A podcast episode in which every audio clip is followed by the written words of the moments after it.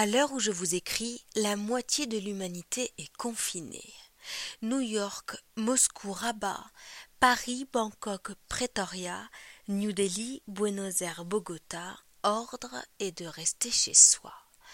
Du jamais vu et pourtant, les experts avaient donné un nom à ce qu'ils redoutaient, à ce qui nous touche désormais, la maladie X.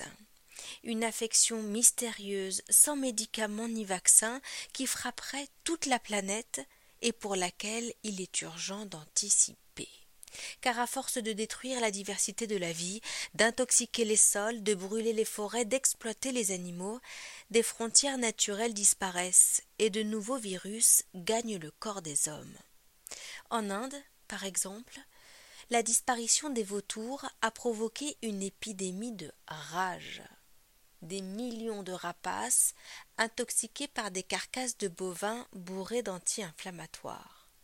Conséquence, les chiens errants prirent la relève, plus ils se régalaient, plus ils se multipliaient, diffusant ainsi la rage.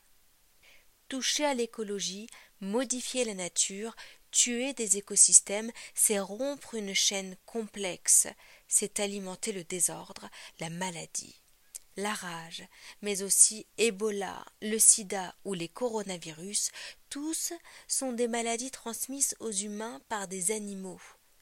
Les singes et les chauves-souris sont les plus gros réservoirs, et la destruction de leur milieu augmente leur contact avec l'homme.